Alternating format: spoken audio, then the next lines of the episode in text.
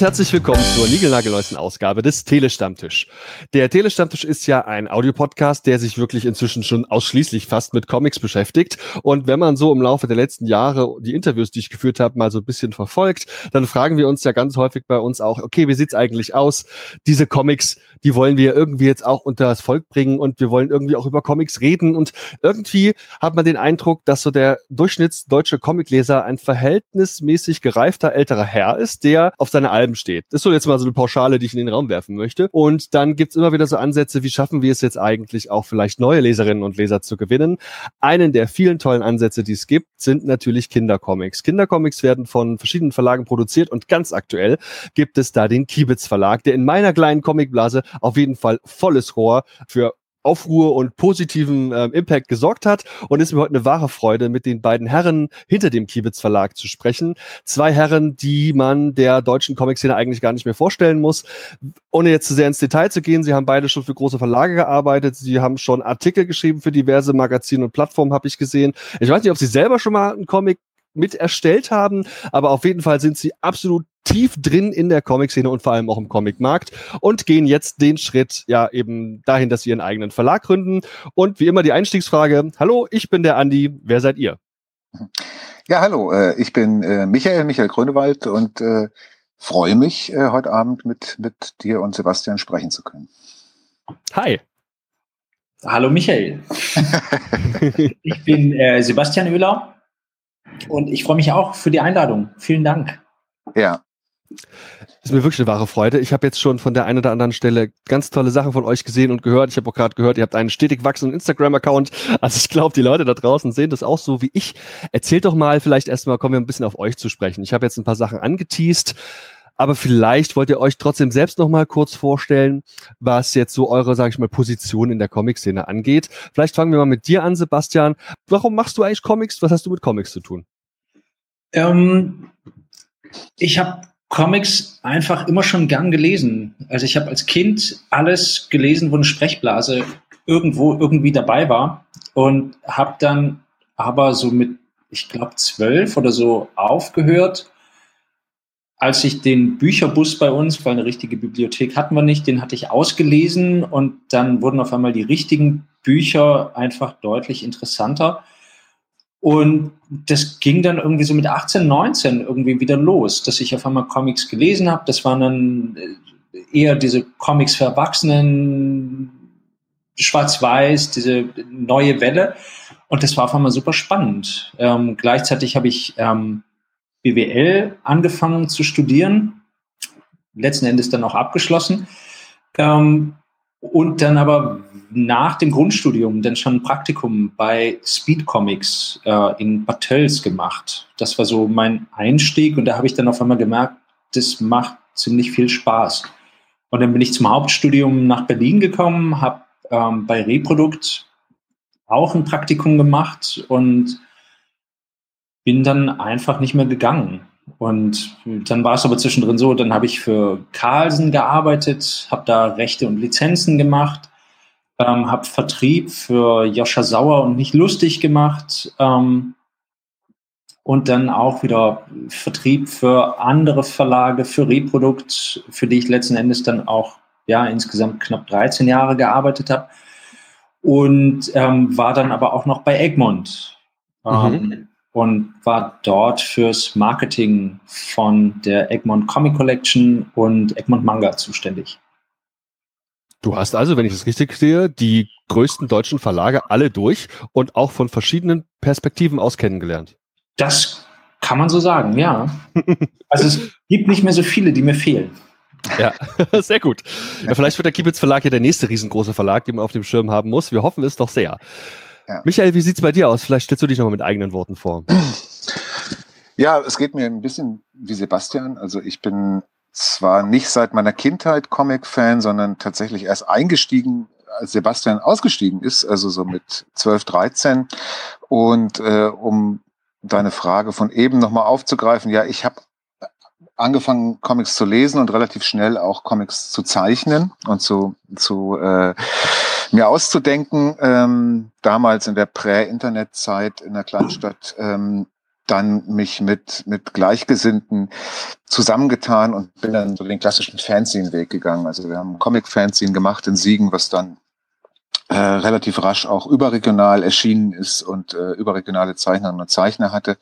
Und das war im Grunde so der äh, ein bisschen die Eintrittskarte auch. Äh, man hat Leute aus professionellen Verlagen kennengelernt, ein bisschen für die und für diesen Verlag oder für jenen gearbeitet. Ich habe auch dann ähm, verschiedene Praktika gemacht bei Ehapa damals noch oder beim Seligen Semmel Verlag aus Kiel ähm, und habe dann neben meinem Germanistikstudium das äh, immer so weitergetrieben und ähm, als ich dann fertig war, bin ich dann für anderthalb Jahre nach Stuttgart gegangen zum Dino Verlag damals, habe dort nochmal ein Zeitschriftenvolontariat drangehängt und dann im Anschluss äh, acht oder neun Jahre für Carlsen gearbeitet als äh, Redakteur. Also ich bin nicht so multifunktional unterwegs wie Sebastian, sondern ähm, eigentlich immer im Lektorat oder in der Redaktion tätig gewesen. Ähm, habe da dann eben äh, in der Abteilung gearbeitet, die die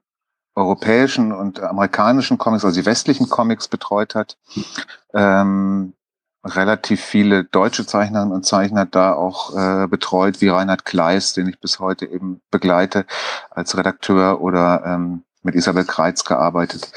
Und nach einer Weile habe ich mich dann eben selbstständig gemacht, um dann ebenfalls zu Reprodukt zu gehen für ein paar Jahre und habe da ähm, mich um den Bereich Redaktion gekümmert, wieder mit vielen deutschen Zeichnerinnen und Zeichnern wie Marville oder Barbara Jelin ähm, zusammen Bücher gemacht oder deren Bücher betreut sozusagen. Und das, was dann eben für mich äh, tatsächlich ein einschneidender Moment war, war, dass eben durch viele Kontakte, die ich vorher eben schon hatte, dass da eben dieser Bereich Kindercomic plötzlich ähm, hochge aufgekommen ist und wir bei Reprodukt 2013 einen eigenen Bereich Kindercomic eben äh, kreiert haben. Und äh, jetzt bin ich seit einigen Jahren wieder selbstständig und bin freier Redakteur in der Hauptsache wieder für Carlsen, aber mache auch für Reprodukt was und eben fürs Erlanger Comic Festival den Kindercomic Teil und ja, bin hier und da unterwegs sozusagen. Und ich habe den Eindruck, du kennst ja scheinbar wirklich alle, gerade die Künstlerinnen und Künstler da draußen, zu denen du scheinbar auch einen guten Draht hast, zumindest zu Einzelfällen. Wie habt ihr beide euch eigentlich kennengelernt? Tatsächlich, ich weiß gar nicht, ob, also ich kann mich gar nicht mehr genau erinnern, ob ich dabei war als der kleine Praktikant Sebastian. ich weiß es nicht, wir haben uns bei Reprodukt kennengelernt. Ähm, ja, ich, ich glaube, auf der Buchmesse in Leipzig, meine ich, war ich dann irgendwann am Stand von Reprodukt und dann warst du auch da und dann verschämt irgendwie das ein oder andere Wort gewechselt. das ist jetzt auch schon, ich weiß es nicht, 16 Jahre her oder so. Ja, klar. Ähm, ja, aber im Grunde genommen über Reprodukt und ähm, ja, die Comic-Szene ist einfach auch relativ klein. Das genau. Ja auch nee, ich, und das ist, ich wollte mit Sebastian eigentlich nie was zu tun haben, das fällt mir gerade wieder ein, weil, ähm, weil er also noch bei Speed war, äh, es irgendwie geschafft hat, Craig Thompsons ähm, ähm, Blankets zu kaufen, was ich auch gerne lizenzieren wollte. Und Sebastian hatte die Kohle schneller zusammen als ich. Das, das weiß ich noch. Ich habe ihn verflucht damals. Also auch ein kollegialer Wettbewerb, der da auch mal eine Rolle gespielt hat. Ich merke schon. nein, nein. Aber da ist Sebastian mir zum ersten Mal so richtig, ähm, da, da ist er in mein Leben getreten, sozusagen. Das war kurz vorher. Okay, und scheinbar habt ihr dann noch tatsächlich auch langfristig Kontakt gehalten, wie ihr das genauso sagt. Ich glaube, ich kann das bestätigen, wenn man sich einmal kennenlernt in der Comic-Szene. Wenn man einmal drin ist, auch im Verlagswesen, man kennt die Kollegen eigentlich auch von den anderen Verlagen im Regelfall dann irgendwann. Dann ist natürlich der Moment gekommen, wo ich irgendwann gedacht haben müsst, hm, jetzt könnten wir vielleicht doch mal einen Verlag gründen. Den Kiebitz Verlag, um den es uns heute ja nämlich auch zentral gehen soll. Vielleicht noch kurz zur Geschichte auch des Verlages. Wie sieht's da aus mit der Initialzündung zum Verlag? Warum die Verlagsgründung? Mit welcher Absicht? Vielleicht könnt ihr da ein bisschen was zu erzählen. Also im Grunde genommen ist es so, ich wollte eigentlich schon direkt nach dem Abi eigentlich einen Comicverlag gründen. Und äh, also der Gedanke, einen eigenen Comicverlag zu machen, ähm, der ist schon unglaublich lange da. Und dann ähm, war das einfach durch die Arbeit für andere Verlage, habe ich gemerkt, ich muss das gar nicht selbst machen. Ich kann für andere Verlage dann arbeiten mit anderen tollen Leuten zusammen. Und das war super. Und ähm, da ist dann der Gedanke an den eigenen Verlag, der ist dann ein bisschen in den Hintergrund getreten. Und dann war es aber vor zwei Jahren so, dass ich, ähm, dass ich mich wieder mit dem Gedanken rum, ja, rumgetragen, äh, mit mir rumgetragen habe, äh, einen eigenen Verlag zu machen. Und in genau diesem Moment hat mich Micha angesprochen, ob ich ihm denn nicht vertrieblich irgendwie hilfreich zur Seite stehen könnte bei seinen Überlegungen ähm, mit einem Verlag. Ja, und dann war relativ schnell klar, dass, es, dass wir das zusammen machen. Genau, also ich habe mich eigentlich äh, eigentlich lange Zeit nicht wirklich damit getragen, einen eigenen Comicverlag zu ähm, zu gründen, sondern das ist bei mir halt äh, in den letzten Jahren entstanden, diese Idee und die rührte bei mir wieder daher, dass ich halt einfach ähm, Lust hatte, mit speziell ähm, ja jetzt am Start erstmal mit mit äh, einheimischen Comic-Künstlern und Comic-Künstler Bücher zu machen und zwar für Kinder. Mhm. Ähm, das war bei mir so der der diese der initiale Gedanke, der irgendwann kam, ähm, dieses die, die Veröffentlichungsmöglichkeiten für Kindercomics sind zwar gestiegen, aber in Deutschland eben immer noch nicht, ähm, nicht wirklich äh, rosig, würde ich sagen. Ja, und da war eben meine Idee, ähm, mit einigen tollen Leuten, mit denen ich im Gespräch war, halt einfach äh, Bücher zu machen und sie ähm, selbst an den Markt zu bringen, ohne ähm, in, ja, sag ich mal, in, ohne, ohne sozusagen Teil einer großen Verlagsmaschinerie zu sein, sondern zu sagen, wir sind eben klein, wendig und, äh, und versuchen das so. Und in der Tat ist es eben so, dass ich mir sowas aber niemals zugetraut hätte, weil mir der ganze in erster Linie vertriebliche Teil des Wissens als ähm, ja, als, als Redakteur fehlt, weil mir die Kontakte gefehlt haben. Und da war es für mich eben naheliegend, Sebastian zu fragen, mit dem ich ja äh, lange Zeit eben ähm, gut zusammengearbeitet habe und wo ein großes Vertrauensverhältnis da war. Und als er dann meinte, ja, er hätte da auch Lust zu, und zwar nicht nur mir ein paar Tipps zu geben, sondern ähm, ja, das zusammen zu machen, war das natürlich eine sehr glückliche Fügung. Verstehe ich dich also richtig? Es, du hattest Bock, was mit lokalen, also deutschen Künstlern, Künstlerinnen zu machen. Und es gab aus deiner Perspektive eine Marktlücke, was Kindercomics betraf, die du füllen wolltest.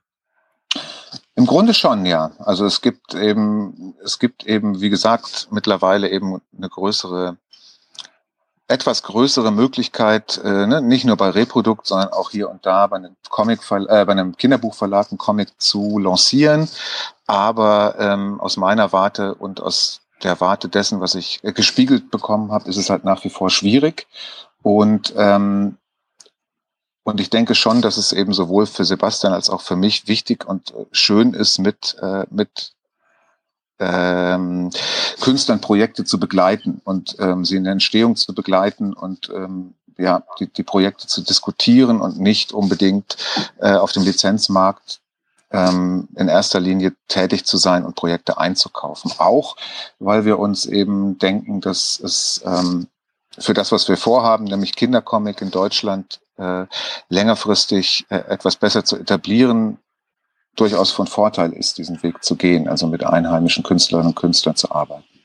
Warum gerade für dieses Thema Kindercomic, also Subgenre, also nicht Genre, doch Submedium, warum gerade da lokale Künstler, welchen Vorteil hat das? Weil die die lokalen, die, die Gewohnheiten der deutschen Kinder besser verstehen oder woran liegt es? Nee, man also kann Veranstaltungen machen. Das ja. ist einfach ähm, sehr viel leichter. Die meisten der Künstler oder jetzt von der, äh, vom ersten Programm, es sprechen alle Künstlerinnen und Künstler ähm, sprechen Deutsch. Das macht es sehr viel leichter, äh, einfach auch Veranstaltungen anzubieten. Corona hat das Ganze dann so ein klein wenig vereitelt, ähm, aber das ist für uns ein wichtiger Verlagsbestandteil. Beziehungsweise sollte es sein, dass wir Veranstaltungen anbieten, zusammen mit Literaturhäusern, mit Festivals, dass wir einfach Veranstaltungen für Kinder anbieten und da, wo man äh, für Erwachsene eben durchaus auch auf Englisch irgendwie ausweichen kann, das ist bei Kindern einfach nicht drin. Hm. Klar, ne, also diese Veranstaltung finde ich wichtig. Die, die, ne, es, es gibt auch mittlerweile äh, einige Leute, finde ich, im Bereich Kindercomic auch, die sehr versiert sind im Vortrag ihrer Geschichten, ne, die sowas eben nicht alle. Äh, ne, es gibt auch noch die klassischen Comiczeichner, die eben gerne sich hinterm Schreibtisch verstecken, aus dem Grund, weil sie keine, keine Bühnenpräsenz möchten, was ich sehr gut nachvollziehen kann. Aber es gibt eben doch einige, die mittlerweile eben sehr, sehr schön und sehr gut und für Kinder sehr ähm, unterhaltsam ihre eigenen Comics vorlesen können.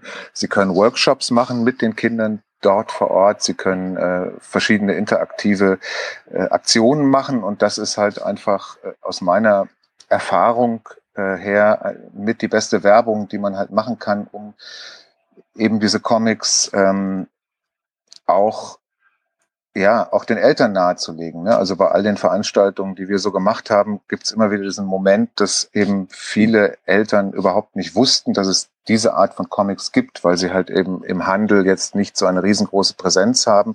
Und äh, dann mit auf ein Festival zu gehen und zu sehen, wie die Kinder Spaß haben und wie die Kinder halt irgendwie äh, sich in die Workshops drängen, das ist natürlich einfach eine, eine wunderbare Sache, äh, ja, diese, diese Art der Erzählung äh, an ein breiteres Publikum zu bringen.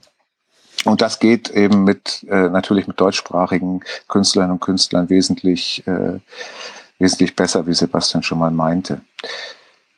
Nichtsdestoweniger, wenn ich das noch an, also ich glaube auch schon, dass eben dieser Moment, äh, ne, dass, dass es Vorteile hat. Also es gibt äh, einfach international Comics, die sehr, sehr schön äh, wirklich auch für Deutschland adaptierbar sind, weil halt einfach die dargestellten Situationen und Mentalitäten und alles eben äh, mhm. gut, gut rüberkommen.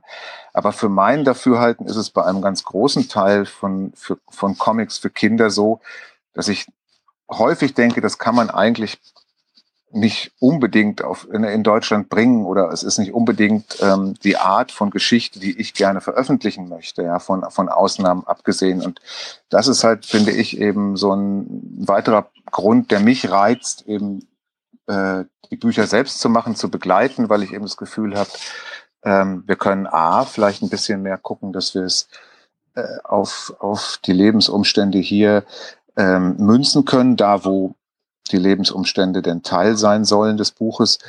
Und ich kann eben mit den Künstlerinnen und Künstlern mich auch verständigen, welche Art von Geschichte wir erzählen. Also, ne, dass es eben Geschichten sind, die jetzt vielleicht nicht amerikanischen Klischees folgen oder französische Gegebenheiten eben in den Mittelpunkt rücken, sondern wir äh, einen Weg suchen, Geschichten zu erzählen, die, äh, die uns gefällt einfach. Mhm diese Veranstaltungen, die dann hier in Deutschland stattgefunden hätten, wir werden gleich natürlich auch noch ganz kurz auf den Ausfall des äh, Comic-Salons zu sprechen kommen. Das wären dann was für Veranstaltungen gewesen? In einem Buchhandel oder wärt ihr, wärt ihr in, keine Ahnung, eine Grundschule gegangen? Was wäre das gewesen? Also es wären, im, also zum einen ist es so, dass wir ähm, unseren Startpunkt in Erlangen auf dem Comic-Salon gehabt hätten.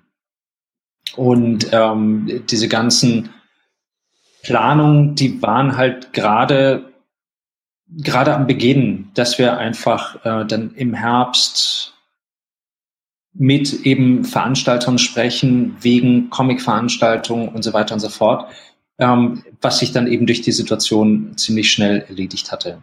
Genau, was wir vorhatten, ist tatsächlich ähm, ist tatsächlich so, dass wir zu den einzelnen Büchern eben äh, Veranstaltungen, kleinere Veranstaltungen machen wollten, in dem, in dem die Bücher halt präsentiert werden, das in der Buchhandlung oder Bibliothek, ähm, also in einem überschaubaren Rahmen, ähm, dass wir aber auch äh, durchaus ähm, Potenzial sehen, äh, sich beispielsweise ne, mit, mit einem Programm an Literaturveranstaltungen für Kinder anzu, anzudocken, weil halt einfach die Bereitschaft, äh, Comic äh, für Kinder ähm, sozusagen in das Buchangebot für Kinder ähm, aufzunehmen, auch seitens der Festivalmacherinnen und Festivalmachern von, von Lesefesten eben sehr stark gestiegen ist. Ja, also ich glaube eben, dass wir da ähm, durchaus, äh, sei es beim Seiteneinsteigerfestival in Hamburg, wo ich das regelmäßig schon mache, sei es anderswo eben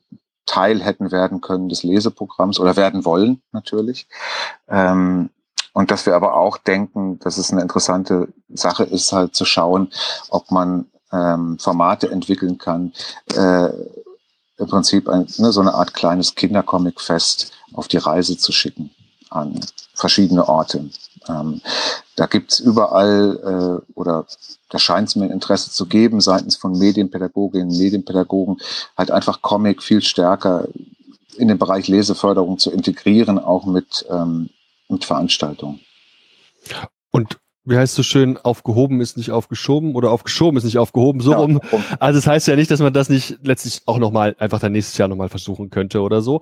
Ist wahrscheinlich für die Planung so eines Verlages nicht unbedingt der einfachste Beginn, das kann ich mir schon gut vorstellen. Wie sieht's denn jetzt insbesondere eben auch mit dem Ausfall des Comic-Salons aus? Ich hatte ja bereits mit eurer Pressedame gesprochen und auch schon telefoniert. An der Stelle liebe Grüße an die Katinka, die ja meines Wissens, glaube ich, auch in der Jury vom Max und Moritz Preis mit drin sitzt und zuletzt auch bei den Kollegen vom Comic Talk mit dabei gewesen ist. Ja, ja, wie sieht es aus? Was war denn für den, für den Salon selbst geplant? Wir haben natürlich geplant, mit einem Auftritt auf der Messe äh, vor Ort zu sein, mit unseren Künstlerinnen und Künstlern, ähm, äh, an einem Stand zu partizipieren ähm, und wären dort eben die Anlaufstelle auf der Messe gewesen. Ähm, das, was für uns wahrscheinlich der nochmal schönere Teil oder interessantere Teil gewesen wäre, wäre eben, dass es auch in Erlangen ein, äh, ein, ein Programm für Kinder gibt, Kinder lieben Comics, mit Lesungen, Workshops, so in der Art, wie ich es gerade schon mal beschrieben habe. Und da wären natürlich alle unsere Autorinnen und Autoren gekommen, hätten ihre Bücher äh, mit Lesungen vorgestellt, hätten Workshops gemacht, ähm, verschiedene Aktionen gefahren und ähm, denke mal, dass wir uns so aufgesplittet hätten. Ne? Zum einen eben eine Präsenz auf der Messe und, äh, und Ansprechbarkeit auf der Messe und zum zweiten ähm, ja im Prinzip ein Feiern der Neuerscheinungen zusammen mit äh, einer Menge Kinder. ähm, ja. Und wir hätten sicherlich äh, auch noch die Gelegenheit gefunden oder hatten geplant, eben äh, am Wochenende Kiebitz auch offiziell sozusagen mit ähm, mit so einem, möchte, möchte mal sagen, mit einem Geburtstagsumtrunk ähm, äh, anzugehen mit Eis und äh, vielleicht Sekt für die Erwachsenen mhm. und im, im, Prinzip eben in eine etwas lockere Atmosphäre ähm, sozusagen denjenigen Menschen, die was über den Verlag wissen möchten, äh, Journalistinnen und Journalisten halt einfach in so einer Art kleinem Kiebitz Kinderfest zusammenzukommen. Wunderbar, klingt nach einer ganz tollen Sache, die ja hoffentlich auch irgendwann mal noch so stattfinden wird, spätestens dann zum ersten Geburtstag, den es ja auch noch geben wird. Ja, dann würde ich gerne so ein paar Detailfragen auch einsteigen wollen. Unter anderem haben wir jetzt hier schon die Kinder selbst angesprochen. War es denn ein Ziel von euch, auch damit quasi Kindercomics und das eben Comics für Kinder zu fördern, letztlich auch einfach mal grundsätzlich neue Comicleser zu gewinnen? Ist das ein Ziel? Habt ihr das auf dem Schirm oder war das jetzt eher so ein Sekundärziel? Ich, wir wollen gute Bücher machen. Gute Bücher für interessierte Leserinnen und Leser. Und ähm, okay. wenn die dadurch äh, das Medium für sich entdecken, super. Noch das besser. Ist, hm. Das ist noch besser. Aber im Grunde genommen wollen wir tolle Geschichten unter die Leserinnen und Leser bringen. Wann geht's los? Für welches Alter ist das? Ist das, ist das, das jüngste Alter, das ihr bedient? Äh, das wäre das von Anke Cool. Äh, geniale Geschenke. Das geht so ab vier geht das los. Okay. Tatsächlich bin ich gerade in so einer Situation, wo das nämlich langsam aber sicher relevant wird und wir vor allem auch den Schwenk vom Kinderbuch ganz dringend zum Comic auch mal treffen müssten. Der ist mir persönlich nämlich sehr wichtig, dieser Wechsel. Mhm. Äh, wie sieht's eigentlich aus? Ich denke, da kann man vielleicht auch mal noch mal ins Detail gehen. Ihr hattet jetzt ja auch schon Kinderbücher angesprochen und insbesondere vom Carlsen Verlag liegen hier x Kinderbücher bei mir im Wohnzimmer. Da wird mich ja schon mal interessieren, vielleicht auch für die Leute da draußen. Was ist denn jetzt aus eurer Perspektive der konkrete Unterschied zwischen einem illustrierten Kinderbuch und einem Comic? Naja, ich, ich finde, der, der wesentliche Unterschied ist eben, dass im Gegensatz zum illustrierten Kinderbuch ähm, Wort und Bild tatsächlich ähm, beim Erzählen derselbe Stellenwert äh, eingeräumt wird. Ja? Also dass, ähm, dass eben eine Geschichte in der Sequenz tatsächlich sich erzählt über die Bilder und über den Text und äh, beides eine Comic oder eine Erzählsprache eben ähm, entwickelt. Ja, also es gibt mittlerweile ja etliche etliche Angebote für Kinder, die eben Elemente des Comics aufgreifen, ja, wie Sprechblasen oder Illustrationen. Aber ähm, für mich ist eben der wesentliche äh, Aspekt, ähm, ja, dass in, in fortgesetzten Bildern erzählt wird, die eben auf der Bildebene genauso äh, Informationen transportieren wie auf der auf der Textebene und äh, ja wirklich zusammengehen. So, ja. Also ähm, ja. Okay. Wäre jetzt mein mein also diese eigene Sprache des Comics, dieser eigene ähm, dieser eigene Aspekt, dass eben ein Bild tatsächlich, finde ich, äh, die sprichwörtlichen tausend Worte ersetzen kann, eben im Bereich der, ja, nicht nur der Handlungsebene, sondern eben der, der Gestik, Mimik, Stimmung, aber auch einfach der, der Beziehung unter Figuren, ne, über die man in den Bildern schon sehr, sehr viel rauslesen kann, was natürlich nur dann funktioniert, wenn die Bilder eben sequenziell arbeiten, wenn die aufeinander folgen. Und ähm, das ist für mich eben der, der wesentliche Aspekt, der ist äh, vom, vom ähm, illustrierten Kinderbuch oder vom Bilderbuch unterscheidet. Mhm. Finde ich absolut nachvollziehbar. Ist natürlich auch eine andere Art des Erzählens. So ein illustriertes Kinderbuch ist relativ sprunghaft, zumindest das, was ich kenne. Das ist mehr so eine Art Szene, Szene, Szene, die natürlich in Zusammenhang stehen, aber nicht unbedingt einen saubersten Übergang haben. Was man jetzt, wenn man im Vergleich zu einem Comic ziehen möchte, gibt sicherlich Ausnahmen in alle Richtungen. Da ist natürlich, das ist einfach andere Erzählstruktur, andere Art des Erzählens. Und wir kommen natürlich gleich noch im Detail aufs Programm zu sprechen. Das ist ja auch so ein bisschen mit das Ziel heute von unserem Gespräch. Ist es richtig, dass ihr eure Comics vor allem als Hardcover veröffentlicht? Und wenn ja, warum? Also es ist richtig, ähm, alle Bücher, die wir bisher gemacht haben, ähm, sind im Hardcover. Ach, warum? Ähm, sie sehen schön aus. Also es ist einfach auch viele, viele der Kinderbücher sind eben auch einfach im Hardcover. Ich würde da aber auch nicht ausschließen, dass wir nicht irgendwann auch Softcover-Bücher machen. Okay. Es muss irgendwie zu den Büchern passen, aber das ist jetzt also keine. Es ist kein. Nee, es ist kein Muss, denke ich. Für mich hat das aber auch so ein Stück weit den Grund, dass wir uns ja ganz klar an ähm, Sebastian hat zwar gerade das Buch erwähnt, was, was man auch, auch Vierjährigen ähm, schon vorlesen kann, aber die eigentliche Kernzielgruppe sind ja tatsächlich die sechs- bis zwölfjährigen Kinder. Ähm, das heißt wirklich Kinder, die anfangen zu lesen. Ne? Ähm, und also anfangen selbst zu lesen. Und äh, in dem Bereich ist meiner Erfahrung nach halt einfach, dass das Buch für Leseanfänger und Leseanfänger im, im Buchhandel ist eben klassisch ein Hardcover-Buch und, äh, und im Grunde möchten wir ja, oder ich zumindest auf kurz oder lang, träumt man immer noch den Traum, irgendwann mal äh, auch in dieser Ecke der Buchhandlung zu landen ja, ähm, und äh, sich dort einzugliedern. Deshalb ist es für mich auch so eine Entscheidung gewesen, zu sagen, wir gehen eben, wir gehen eben diesen Weg mit dem Hardcover mit. Es hat natürlich eine ganz andere auch Langlebigkeit. So ein Hardcover in den Händen eines Kindes hält wahrscheinlich länger, als es jetzt zum Beispiel das ebenfalls von mir sehr geschätzte Magazin Polle zum Beispiel auch tut. Die sind ja, glaube ich, im Softcover unterwegs. Das ist ein super Produkt, aber ich glaube, dass es nicht ewig hält, wenn man das Ding in der Hand hat. Das geht einfach kaputt, wenn damit zwei Tage gespielt worden ist, glaube ich. Und bei so einem Hardcover ist eventuell ein bisschen mehr Robustheit dahinter. das auf jeden Fall auch. Aber so ein Heft wie Polle, ich meine, die Kindercomics, die ich hatte, oder die Kinder, die wenigen Comics, die ich in meiner Kindheit hatte, die mussten auch irgendwann abgerockert aussehen, sonst Wahnsinn. machen sie keinen Spaß. Genau. Natürlich wirkt sich dann so Hardcover auch und ihr habt jetzt schon quasi auch den Buchhandel angesprochen und so ein bisschen diese Kinderbuchecke, in die ihr hineinstreben wollt. Das wirkt sich natürlich auch ein bisschen auf den Preis aus. Ich habe ehrlich gesagt mich jetzt überhaupt nicht informiert, was die kosten, aber ich kann mir vorstellen, dass auch das dünnste Hardcover äh, finanziell in einem Bereich liegt bei einem Neukauf, der sich nicht unbedingt vom ersten Taschengeld finanzieren lässt, oder? Naja, das kommt auf die Kinder an, aber generell ist es bei den ist es bei den ähm, bei den Büchern einfach so, die werden klassischerweise von den Eltern gekauft. Also Kinder können sich von ihrem Taschengeld eben maximal das lustige Taschenbuch kaufen, wobei das mittlerweile ja eben auch deutlich mehr kostet als vor 20 Jahren. aber alles, was darüber hinausgeht, da wird es eben einfach schwer. Das werden die Eltern machen müssen, beziehungsweise machen die Eltern ja auch.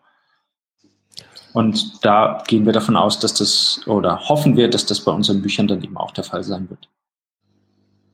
Absolut. Ich verschenke selber regelmäßig Comics und das sind meistens auch Comics im Hardcover, allein schon, weil das natürlich einen sehr wertigen Eindruck hat. Auch verstehe ich voll und ganz. Also ist schon richtig. Mhm. Und äh, gerade so diesen Geschenkmoment, da ist einfach, auch sei es nur von den Eltern und egal von wem, das finde ich äh, völlig nachvollziehbar. Sehr gut. Dann würde ich sagen, ist der Moment gekommen, wo wir uns jetzt ein bisschen um euer Programm kümmern wollen. Ich habe mir hier eine PDF-Datei aufgerufen, die es bei euch auf der Presseseite gibt, wo man einen guten Überblick bekommt. Und wenn ich so schaue, was für Bücher dabei sind, dann tauchen da vor allem auch viele bekannte Namen auf, die da Sachen gemacht haben. Ich möchte euch jetzt eigentlich die Chance geben, dass wir Stück für Stück das äh, Programm, das aktuelle Programm, das meines Wissens jetzt auch ganz aktuell überhaupt erst vollständig zu bekommen ist, einfach mal durchgehen. Ihr selbst könnt euch quasi, ihr könnt quasi anfangen, wo ihr wollt. Ich habe jetzt hier verschiedene Neuerscheinungen vor mir. Ich habe hier auch diese PDF-Datei. Entscheidet doch einfach selbst, von welchem Buch zu welchem Buch wir gehen. Mit welchem wollen wir denn anfangen? Für mich ist, wäre jetzt Tanja Eschs Buch äh, Ulf und das Rätsel um die neue. Mhm. Ein guter Einstiegspunkt, weil, ähm, weil das, glaube ich, äh, mit das erste Projekt gewesen ist, über das ich eben konkret gesprochen habe mit einer Autorin und äh, was mich äh, von den Büchern, die wir äh, im Programm haben, am längsten begleitet hat. Ähm, Tanja Esch ist eine ähm, noch relativ junge äh, Hamburger Zeichnerin, ähm, die vor einigen Jahren ähm, einen kleinen Kindercomic herausgebracht hat, super cool, äh, sehr zu empfehlen, bei den Kolleginnen vom Jaja Verlag erschienen. Ähm, ich habe mit Tanja aber eben äh, über die Jahre immer viel zu tun gehabt und ähm, wir haben viel über Projekte geredet und als dieses aufgetaucht ist, habe ich sofort äh, große Lust gehabt, es zu verlegen. Und ähm, in diesem Buch geht es um ja, im Grunde um äh, eine Gruppe von Junior-Detektivinnen, ja, die eben an, an ihrer Grundschule sitzen und äh, am liebsten ähm, Verbrechen oder Geheimnisse aufklären möchten. Äh, wie das aber an Grundschulen so ist, passiert eben relativ wenig Geheimnisvolles und schon kaum, schon, schon, schon gar nichts Verbrecherisches und dementsprechend äh, steigern sie sich so ein bisschen rein in diese oder in, in Teilen der Gruppe steigern sie sich rein in diese ähm, Sehnsucht nach dem Geheimnis und irgendwann bekommen sie eine neue Mitschülerin und in dem Moment äh, ist äh, für einen Teil der Gruppe klar, die ist total schräg, der müssen wir auf den Grund, der müssen wir auf den Grund gehen. Ne? Die hat Eltern, die sehen komisch aus, sie selber äh, wirkt ein bisschen komisch und sie verhält sich vor allen Dingen auch komisch und nicht so, wie sie das für äh, normal empfinden. Und äh, dementsprechend wird sie jetzt eben von der Gruppe observiert. Der titelgebende Ulf ist eben Teil dieser Detektivgruppe und ist äh, etwas reflektierter dabei als seine, seine Kolleginnen und Kollegen und findet das Ganze eher so ein bisschen doof, ja, jemanden mhm. äh, mhm. auszuspionieren, den er eigentlich ganz, ganz nett findet. Äh, aber die äh, Ereignisse um dieses Mädchen Uli werden zusehends skurriler und irgendwann kann auch Ulf sich nicht mehr der Tatsache äh, entziehen, dass dieses Mädchen irgendein Geheimnis umgibt und zwar ein ganz schön unheimliches. Und äh, in dem Moment äh, ist Ulf widerstrebend dann auch dabei, äh, jetzt ähm, das Geheimnis um, um Uli aufzuklären. Und das Ganze ist äh, aus meiner Sicht eben ein, ein ähm, extrem lustiges Buch mit einem extrem trockenen Humor, was eben schon ein Stück weit auch äh, ähm, das Thema Ausgrenzung und Gruppendynamik eben auf eine sehr spielerische Art umsetzt. Und äh, ja, es macht einfach extrem viel Spaß, diesen skurrilen Figuren durch diese Geschichte zu folgen und äh, und sich äh, ja über all die Dinge, ähm, die geschehen, wo man tatsächlich nicht weiß, sind die jetzt eingebildet oder nicht, bis zu einem gewissen Zeitpunkt mhm. dieser Geschichte zu folgen. Und Ulis äh, Hipster-Eltern sind einfach großartig. der Vater, äh, der Uli in die Schule bringt und danach in seiner Regenbogenhose auf dem Skateboard irgendwie dann weiterfährt. Ich habe mich weggeschmissen. Wer würde da nicht ermitteln? An der Stelle und auch zur Vorbereitung für dieses Interview habe ich mir natürlich mal angeschaut, was es so alles zu den jeweiligen Sachen gibt. Und was ich wirklich großartig finde, ist es, dass ihr so Kurzvideos gemacht habt. Die kann man auch, auch vor allem auf der Internetseite von euch finden. Ich glaube, ich habe auch eine Verlinkung dazu irgendwo gehabt. Wer sich also einen Eindruck davon machen möchte, was jetzt hier bei den einzelnen Werken, in dem Fall eben bei Ulf, auf euch da draußen zukommt, dann checkt doch unbedingt mal die Leseprobe, die es gibt auf kibitz-verlag.de, als eben auch die jeweiligen Videos, die da teilweise drunter sind. Und ähm, wirklich, das sieht schon extrem faszinierend aus. Das ist natürlich ein ganz eigener auch Zeichenstil und so, aber es ist, es ist bunt, es ist hell, es ist irgendwie auch interessant, es ist irgendwie faszinierend, finde ich auch. Und ähm, ich kann mir schon sehr gut vorstellen, dass das bei den Kids ab sechs ist hier, glaube ich, die Altersempfehlung, mhm. äh, auch super gut ankommen kann. Also ich persönlich bin erst von dem, was ich kenne, von den Lesern bin ich sehr angetan von dem. Hat die, ähm, die Tanja Esch das euch regelrecht gepitcht oder kam die schon mit einem fertigen Werk auf euch zu? Ähm, nein, das ist tatsächlich so, dass ich äh, die Situation ist, ne, dass, dass, dass ich Tanja eben äh, während ihres Studiums hier in Hamburg kennengelernt habe und wir eben immer in Kontakt geblieben sind. So entstehen eben, denke ich, viele, viele Projekte, dass man einfach äh, den Kontakt hält zu Künstlerinnen und Künstlern, dass man sich mit ihnen ähm, immer mal wieder austauscht. Im Fall von Tanja Esch war es so, dass sie mit mir zusammen dann auch hier in Hamburg ein Kindercomic-Festival organisiert hat. Also das war dann schon so ein bisschen der Vorteil, dass ich da ähm, eben einfach sehr, sehr dicht dran gewesen bin und wir uns halt einfach schon eine Weile kannten, was für Tanja hoffentlich oder denke ich auch ein ausschlaggebender Grund war, äh, zu sagen, sie veröffentlicht das Buch jetzt einfach bei einem ganz neuen Verlag. Ähm, sie hat es nicht gepitcht, sondern es ist eben so in meinem Beisein äh, entstanden und tatsächlich mhm. auch, äh, ne, es ist tatsächlich auch eine Abschlussarbeit für, ihre, ah ja. für ihr Studium zugleich. Genau. Prima. Das vielleicht zu Ulf. Wir haben ja noch weitere Bücher vor uns. Unter anderem, vielleicht, wenn ich mal einen Vorschlag machen kann, weil es mich sehr interessieren würde. Ich habe schon das Video gesehen, was es für Haus Nummer 8 eine farblose Familie gibt. Und nach Ende des Videos wusste ich nicht so genau, wo es hinaus, darauf hinausläuft. Da gibt es dann so eine Entdeckung und dann habe ich das Cover aber nochmal gesehen. Und jetzt habe ich so eine Ahnung, wovon es eigentlich handelt. Aber vielleicht möchte ich mal erzählen, was da die beiden ja letztlich auch Ausnahmekünstler, äh, Patrick, Patrick Wirbeleit und Sascha Wüstefeld gemacht haben. Ja, in Haus Nummer 8 geht es um einen, um einen Jungen, der äh, mit seinen Eltern aufgrund der aufgrund des Umstands, dass der Vater einen neuen Job hat, müssen sie äh, in die Stadt ziehen, beziehungsweise sie müssen an den Rand der Stadt ziehen. Also ne, sie wohnen zwar in der Stadt, aber in der wirklich abgelegensten Ecke, da wo ähm, im Grunde halt Fuchs und Haas sich gut Nacht sagen, ähm, wo man die Stadt in der Ferne noch erahnen kann. Also Tim ist dementsprechend äh, ordentlich abgenervt, wie er jetzt da neue Freunde finden soll und überhaupt sein Leben weitergehen soll äh, in dieser Einöde. Und es dauert gar nicht lange, da bemerkt er aber, dass dieses Haus, es ist ein sehr altes Haus, eben offensichtlich Geheimnisse birgt. Und der Comic ist äh, ähm, tatsächlich geschrieben schon mit der klaren Absicht, ähm, dass, äh, ja, dass, dass das Abenteuer und die Action im Vordergrund steht. Das heißt, es mhm. passiert eben relativ schnell was. Ne? Also da, wo das Video aufhört, da bis dahin siehst du halt den Einstieg in die Geschichte und nach diesem Schreckensschrei ähm, geht dann das los, was äh, oder geht eine ganze Reihe von, von äh, wunderbar abstrusen und abenteuerlichen Erlebnissen los. Es ist nämlich so, dass ähm, Tim im Keller ähm, im Grunde unabsichtlich ähm, ähm, ein, ja, ein, ein Loch im Boden öffnet und durch dieses Loch läuft sämtliche Farbe ab. Also tatsächlich äh, ähm, wortwörtlich zu nehmen, also aus den Wänden, aus den Möbeln, aus seinen Eltern, aus ihm selbst verschwindet jede Farbe. Im Haus sieht es ab diesem Moment so aus wie im Schwarz-Weiß-Film. Ja. Und natürlich äh, wissen weder Tim noch seine Eltern, was ist hier gerade passiert.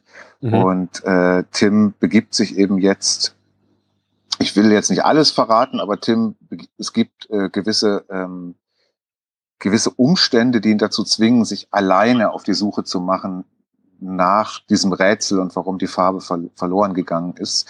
Seine Eltern bleiben also außen vor und er untersucht nun dieses Haus Nummer 8 und ähm, bemerkt relativ rasch, dass eben die verschwundene Farbe nicht das einzige Geheimnis ist, sondern es gibt auch noch ähm, ja, im Prinzip äh, verborgene Türen, die in verborgene Winkel dieses Hauses führen, die man äh, so vorher gar nicht wahrgenommen hat.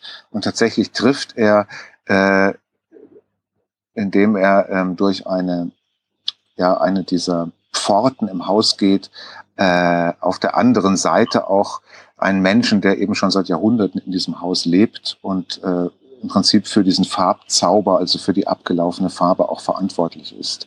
Und in der ersten Geschichte, die extrem temporeich ist, geht es eben jetzt äh, primär darum, die, die, die, diese missliche Situation äh, zu befreien, die Familie also zu lösen, diese Familie also wieder äh, in den Normalzustand zurückzuversetzen. Aber es geht auch darum, dass Tim eben ein Geheimnis seiner Mutter erfährt, was er vorher noch nicht äh, noch so noch nicht wusste und was ihn zusätzlich verunsichert und äh, was in dieser ganzen Situation auch eine tragende Rolle spielt. Und ähm, ja, ich glaube einfach, dass das, so, das ist halt so ein Page-Turner, würde ich sagen. Ja, also sehr spannend geschrieben mit lustigen Elementen, äh, die von Sascha Wüstefeld eben relativ spektakulär oder sehr spektakulär umgesetzt werden. Also äh, der erste Teil, der im Video drin ist, äh, ist ja nur das Vorspiel. Später lässt er es da richtig krachen mit, äh, mit Farbe und Effekten und mit äh, ja, all, den, all den Zaubersachen, die in diesem Haus so passieren.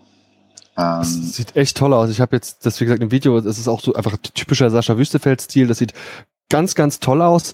Und ähm, ist das, sind das eigentlich alles abgeschlossene Geschichten, diese Comics, die wir jetzt hier heute besprechen wollen aus eurem Programm, oder sind da auch Fortsetzungen denkbar oder geplant vielleicht sogar?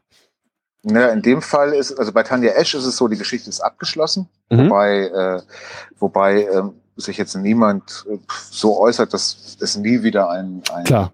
Fall von dieser Detektivbande geben wird, aber es ist im Moment nicht, äh, nicht als nächstes angedacht. Im Fall von Haus Nummer 8 ist es äh, ein anderer Fall. Haus Nummer 8 ist tatsächlich eine Erzählung in ähm, drei Bänden das heißt, jeder Band erzählt schon äh, in sich abgeschlossen ein Abenteuer, aber es ist ein großer Storybogen da. Ne? Also es gibt, es werden im ersten Band Dinge angerissen und äh, Dinge aufgezeigt, die noch nicht ganz aufgeklärt werden, äh, die sich erst im Laufe dieser breit angelegten Geschichte ähm, dann lösen werden. Man kann die also separat lesen, aber äh, insgesamt ergibt das Ganze dann eben eine ähm, stimmige große Geschichte, wenn mal alle drei Teile äh, vorliegen. Und ähm, was das restliche Programm anbelangt, ist es halt einfach so, dass wir mit Büchern, über die wir vielleicht gleich auch noch reden, mit Kiste oder Selma tauscht Sachen, das sind eben auch äh, Bücher, die schon durchaus auf, auf eine Serie angelegt sind, aber das sind in sich abgeschlossene Geschichten einfach. Genau, also sieht toll aus. Ich finde auch allein schon diese Geschichte, wie Tim zu seinem Namen kommt, ist wohl gleich auf den ersten Seiten, wie es scheint. Einfach das ist toll. Einfach toll.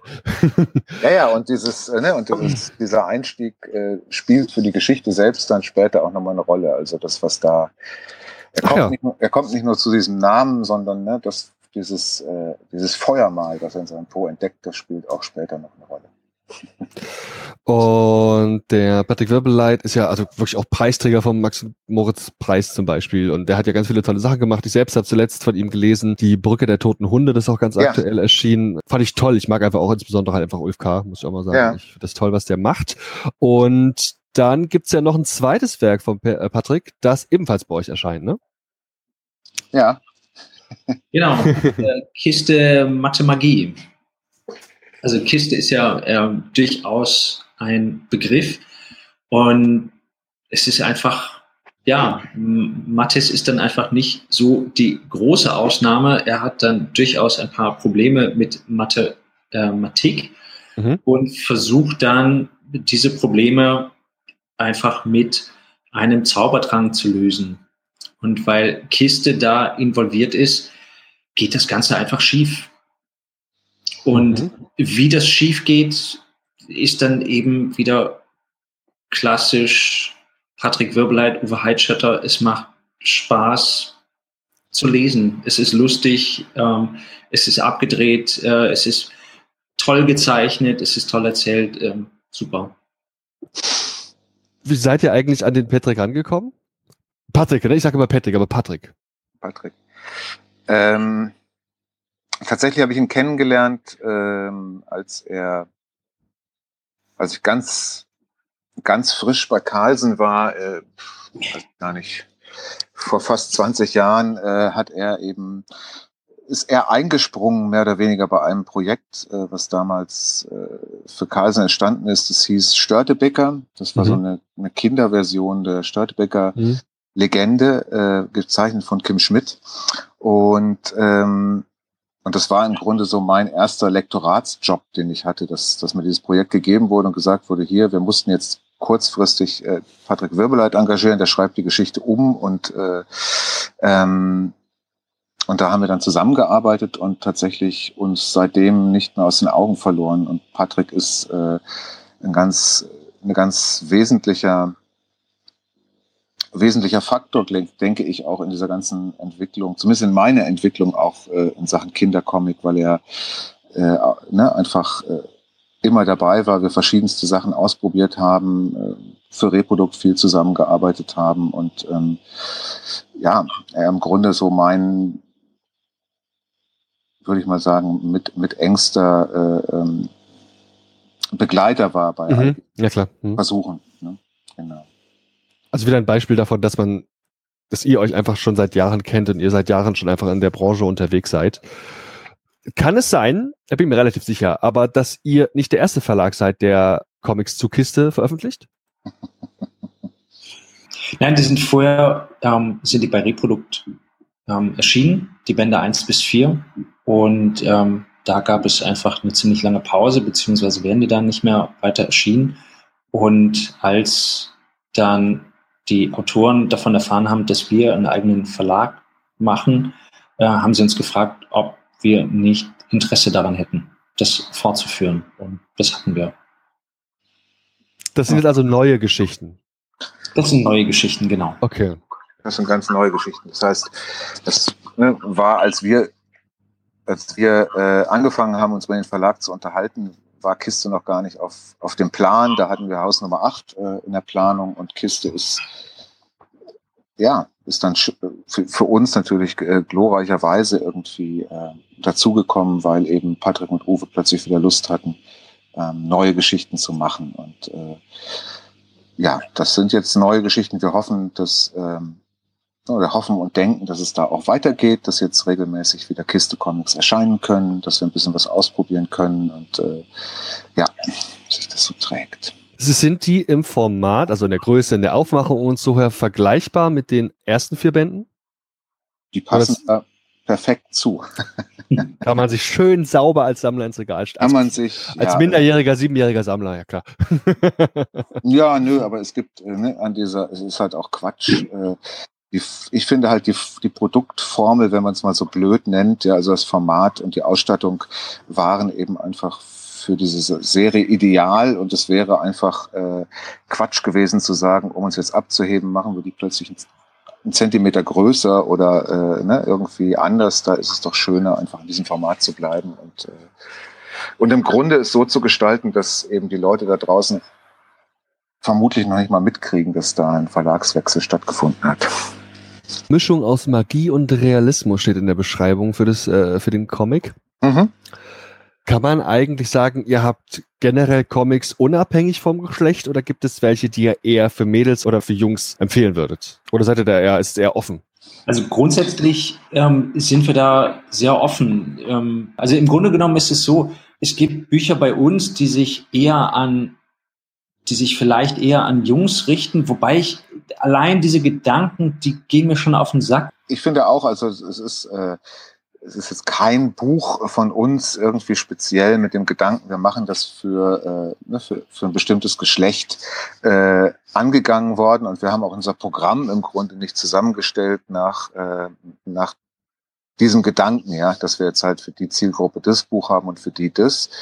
Äh, was man, glaube ich, sagen kann, ist, dass es äh, ähm, dass Patrick, zum Beispiel Patrick Wirbeleit, eben äh, äh im Prinzip schon beim Schreiben vieler Geschichten äh, klar Jungs im Kopf hat auch, ja, weil er halt einfach das Gefühl hat, aus seiner Sicht gibt es eben ähm, für Jungs, die sowieso nicht gerne lesen, angeblich oder nachweislich eben nicht so leseinteressiert sind, eben gar nicht so viel gute Stoffe.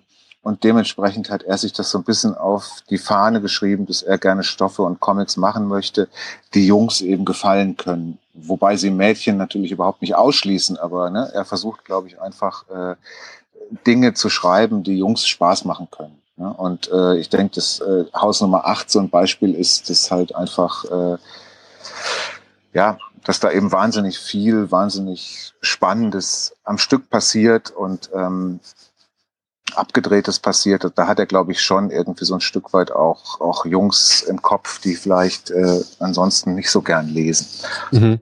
Ne? Aber für, für uns ist das nicht so, wir, wir denken da nicht so schablonenhaft. Ne? Also klar kann man leicht sagen, dass Selma tauscht Sachen mit dieser Protagonistin und dem Hund, dass das vielleicht eher Mädchen anspricht, aber ich äh, erlebe da im Umfeld äh, durchaus ähm, auch sehr viele Jungs, die eben von diesem Buch angetan sind. Von daher, es ist, es ist so ein bisschen, es ist so ein bisschen so, dass das äh, für mich auch eine Motivation war und äh, ne, Kiebitz zu starten, dass eben dieses, diese Denke jetzt so vorherrschend nicht ist, dass es halt nicht so klare Programmschienen gibt, äh, die in größeren Verlagen Sinn ergeben und die, äh, äh die dort im Prinzip programmatisch auch äh, einen großen Stellenwert haben und äh,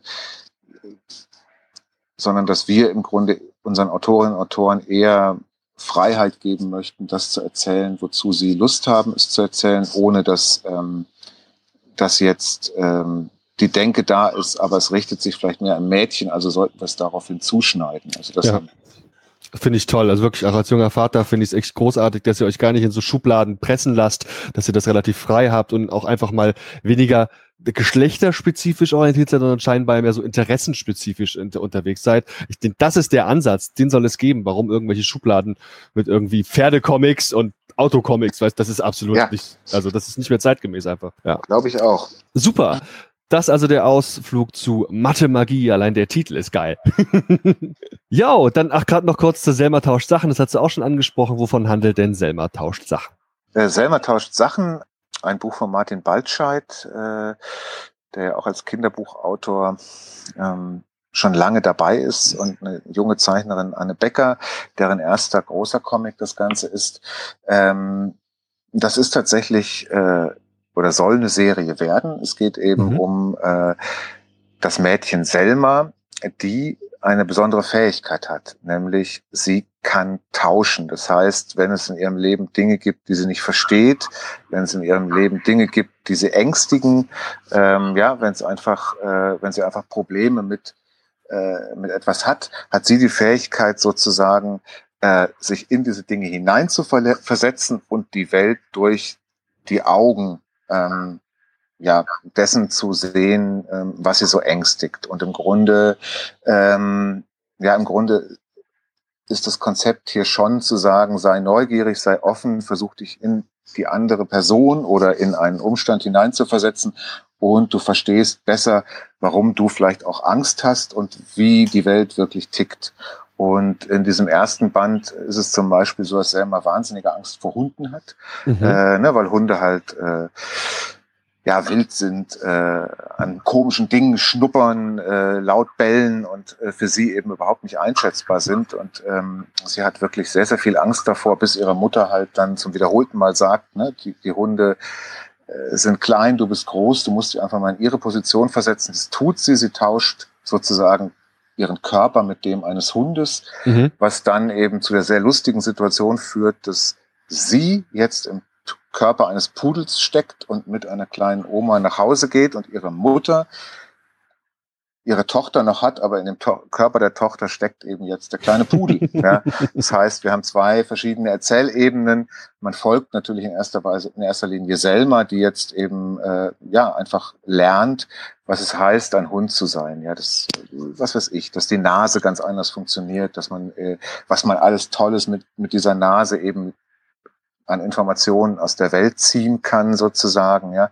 Aber auch, dass Hunde eben, ja, ganz einfach in Situationen kommen, die alles andere als angenehm sind. Natürlich hat sie auch angenehme Situationen und, und im Grunde äh, bemerkt sie eben auch, dass sie als Hund eben eine Wirkung auf wiederum Kinder hat, die sie vielleicht gar nicht so sehr beabsichtigt. Also sie ne, hat erlebt, erlebt wirklich hier einiges äh, aus der Hundeperspektive und immer wieder eingeschaltet sind dann die Eltern, insbesondere die Mutter, die halt daran verzweifelt, dass ihr Kind plötzlich nicht mehr mit den Händen, äh, nicht mehr mit dem Besteck isst, sondern das Essen so wegschlabbert und äh, an komischen Dingen schnüffelt und zwischendurch mal laut bellt.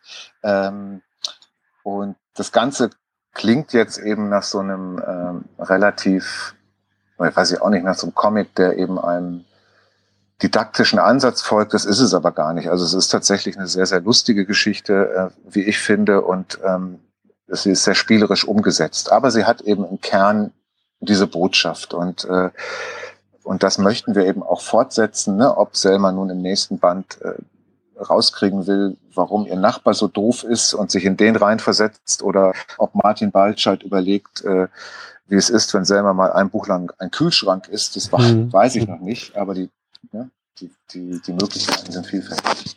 Dazu muss man noch sagen, äh, Anne Becker hat das auch einfach unglaublich ja. charmant äh, in Bilder umgesetzt. Äh, es macht einfach wirklich Spaß, es zu lesen. Das ist ähm, zwischendrin hat es wirklich so slapstickartige Szenen, wenn Selma im Hundekörper dann versucht, ähm, auf die Toilette zu gehen. Ähm, meine Kinder haben sich weggeschmissen. das ist dann eben so dieser Vorteil, den die Verlegerkinder dann haben, die dürfen dann Bücher auch mal lesen, bevor sie im Handel sind. Weltexklusiv. Ja, tatsächlich. Ja. Und das war, das hat sehr viel Spaß gemacht, denen beim Lesen zuzuschauen. Und äh, die haben dann eben auch, das war so eine ähm, tolle Mischung aus gefesselt sein, ähm, lachen und einfach unterhalten werden. Mhm. Das war super. Genau, also ich glaube, dass das, das ist bei dem Buch, äh, ich finde es faszinierend. Also Anne Becker hat eben selbst einen Hund und wie sie halt da ähm, die insbesondere die Hunde darstellt, ähm, das ist sensationell zum Teil, finde ich. Das ist echt so voller Leben und so genau beobachtet und das macht, macht mächtig Spaß. Das ist mir auch noch eingefallen im Rahmen meiner Vorüberlegung, weil du auch gerade das Thema Botschaft angesprochen hattest. Es würde den Eindruck machen, als hätte es eine Botschaft, aber das wäre gar nicht so beabsichtigt und so. Doch, doch, schon, aber es, der, der, der Spaß soll, also ich wollte nur nicht, dass der Eindruck entsteht, äh, dass, ähm, dass die Botschaft das Wichtigste ist, sondern bei den Büchern, natürlich ist es so, dass ich schon den Wunsch habe, dass, dass unsere Bücher auch die richtigen oder gute äh, Botschaften oder, oder, oder Denkanstöße geben können. Äh, für mich ist es nur, oder ich denke für Sebastian auch, ist es nur ganz, ganz wichtig, dass der Lesespaß an erster Stelle steht. Das heißt, an allererster Stelle soll das Buch Spaß machen. Wenn es darüber gelingt, ähm, jetzt den Kindern auch vielleicht äh, einen Denkanstoß mitzugeben auf, äh, auf ihrem weiteren Weg ins Leben rein.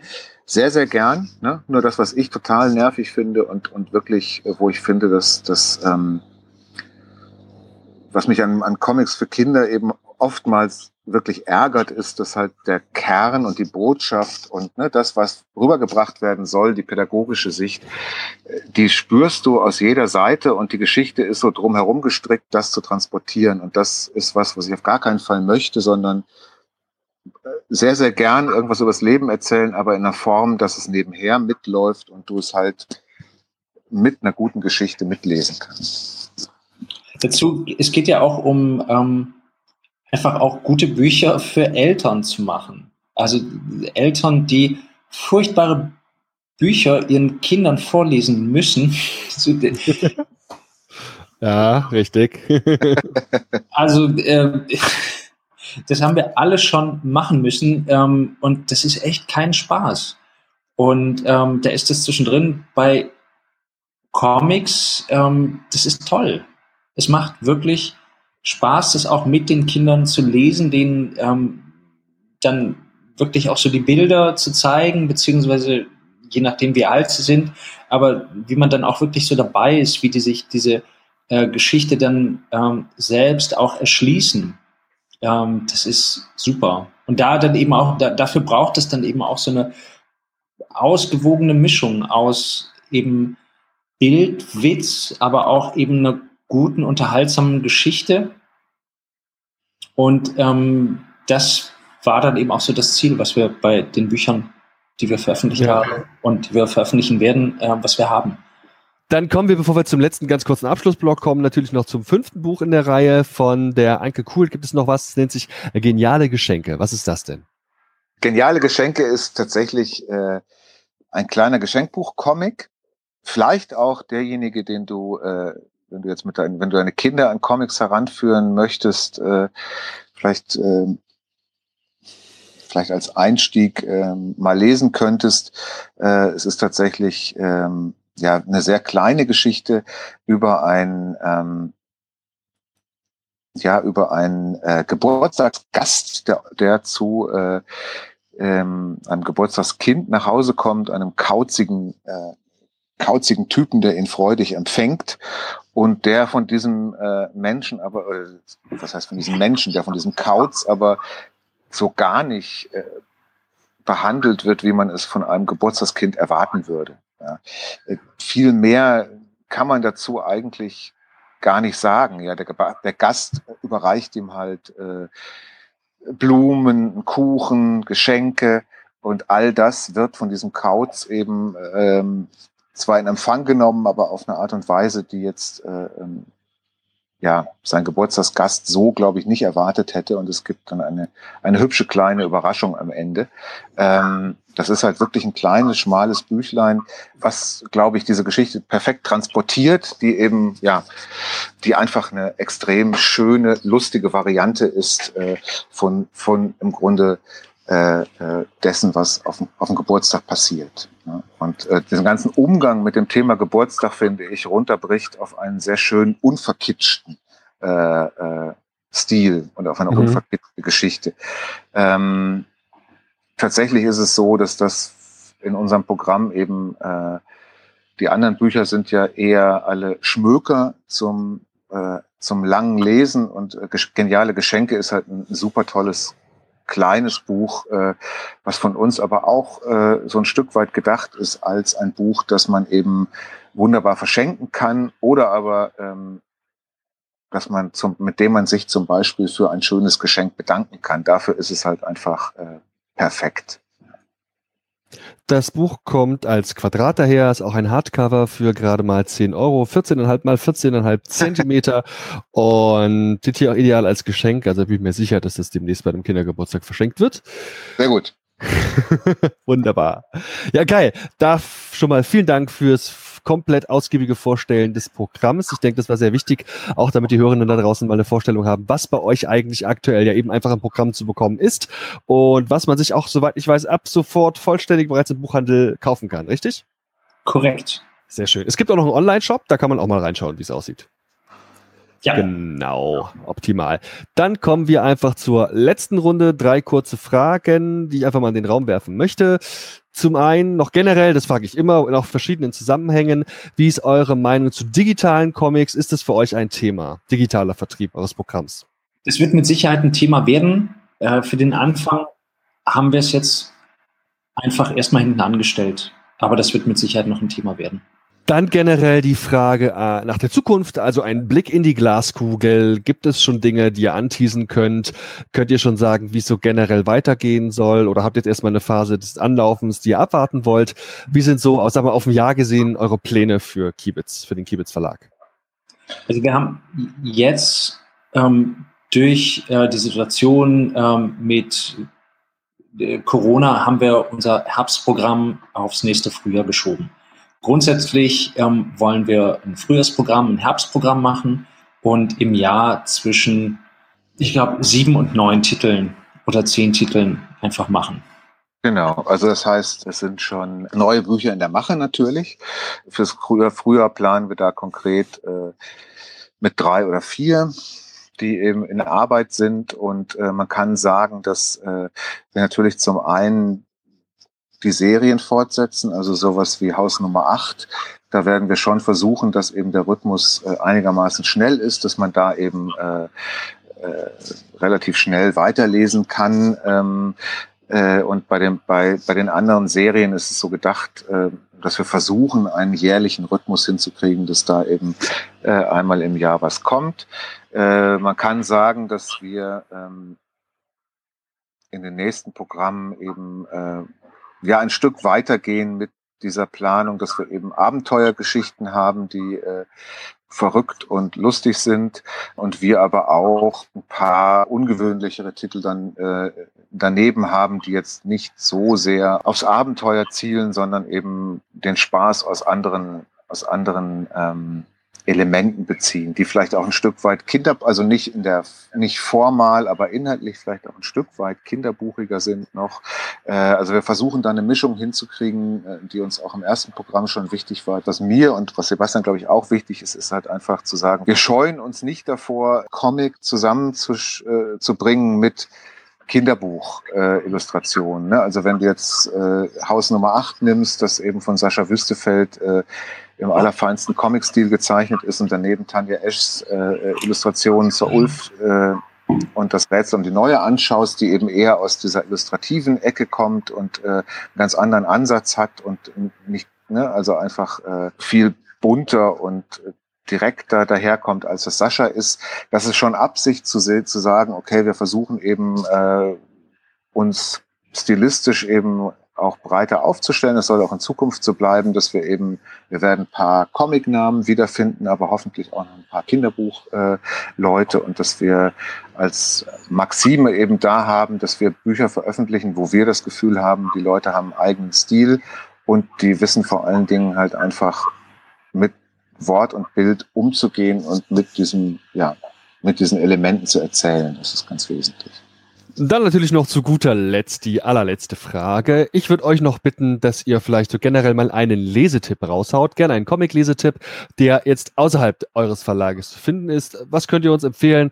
Sei es meinetwegen das, was ihr persönlich gerade gern lest oder meinetwegen auch andere Kindercomics. Dann seid ihr ganz frei.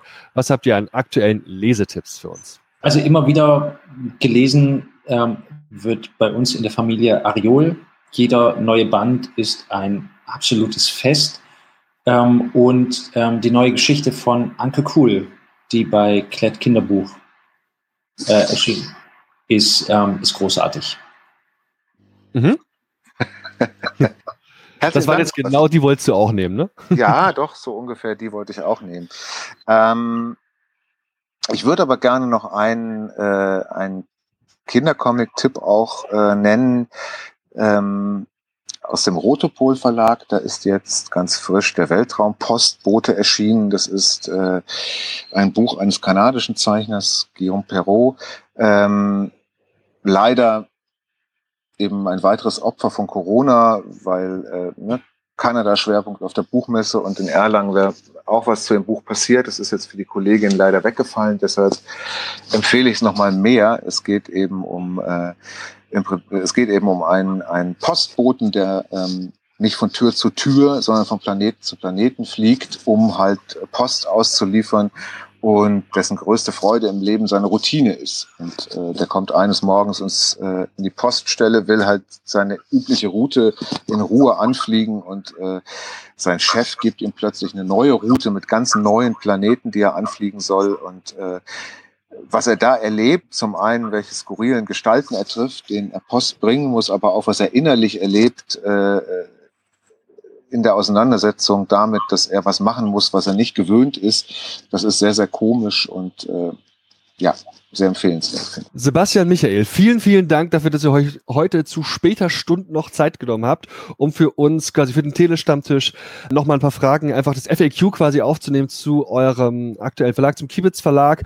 Und es ist mir eine wahre Freude, euch heute begrüßen gedurft zu haben, genau.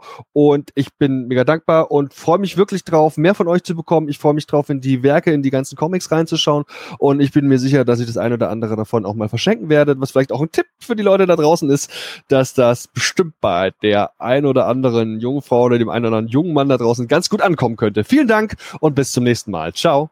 Ja, vielen Dank, dass wir hier sein durften. Danke, danke. Ja, Ciao. Ciao.